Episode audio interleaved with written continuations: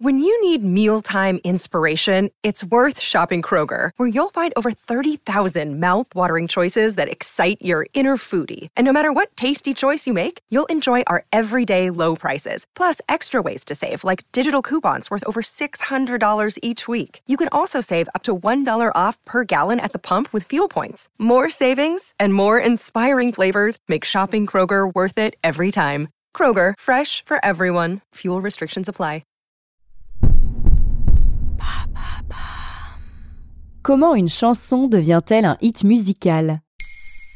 Merci d'avoir posé la question. Selon un rapport du site d'analyse de l'industrie musicale Music Business Worldwide, paru en octobre 2022, 100 000 chansons sont publiées chaque jour sur les plateformes de streaming musical, soit à peu près une par seconde. Non, vous n'aurez pas assez de toute une vie pour les découvrir toutes. Entre trésors cachés et morceaux improbables, il existe des pépites que tout le monde connaît. Même si on ne les apprécie pas toujours, elles passent sur toutes les radios, dans les bars ou les clubs, et il est difficile d'y échapper. Ces pépites, ce sont des hits. C'est quoi un hit? Le terme est un anglicisme pour désigner un tube, une chanson à succès qui plaît à un large public et comptabilise de bons chiffres de vente. L'expression viendrait de l'écrivain, poète et musicien Boris Vian quand il était au poste de directeur artistique chez Philips dans les années 50. Le mot n'était alors pas positif puisque Boris Vian le destinait à des chansons dont les paroles étaient selon lui creuses comme un tube. Pour déterminer ce qui est un hit, il existe le palmarès musical appelé Hit Parade. C'est tout simplement le classement des meilleures ventes de disques sur une zone et une période donnée. Le principe se décline dans chaque pays pour les albums et les singles.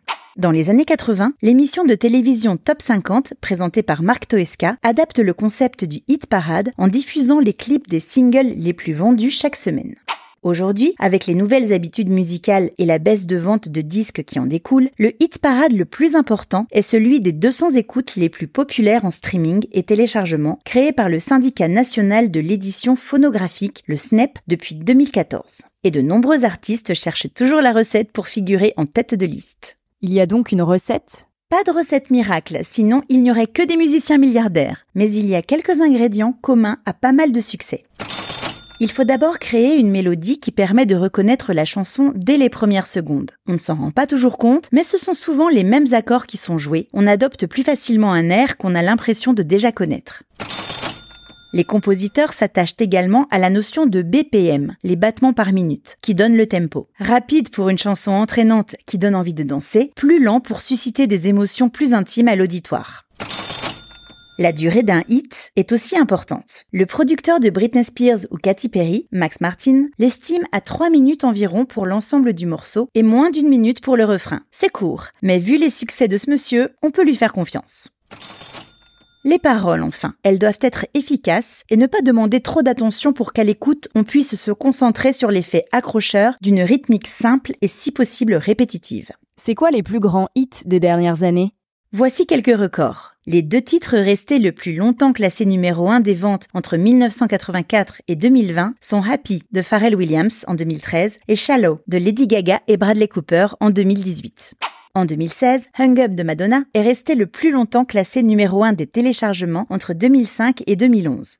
En méga diffusion, vente et streaming, c'est Ed Sheeran et son Shape on You qui détient le titre en 2017 devant Despacito de Luis Fonzi la même année.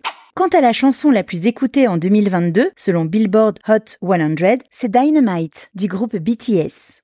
Il existe enfin des hits intemporels comme All I Want for Christmas Is You de Maria Carey. Mais là, il faudra attendre Noël. Maintenant, vous savez, un épisode écrit et réalisé par Béatrice Jumel. Ce podcast est disponible sur toutes les plateformes audio. Et si cet épisode vous a plu, n'hésitez pas à laisser des commentaires ou des étoiles sur vos applis de podcast préférés.